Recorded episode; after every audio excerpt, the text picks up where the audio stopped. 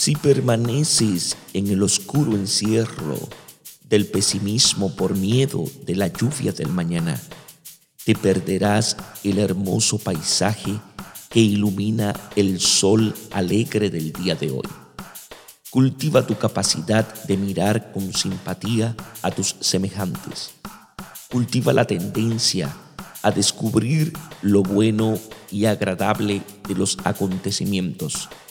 El optimismo razonable es voluntad de afirmación personal y garantía de mantener la decisión de progresar, convivir y ser solidario con tus semejantes en la construcción de la paz.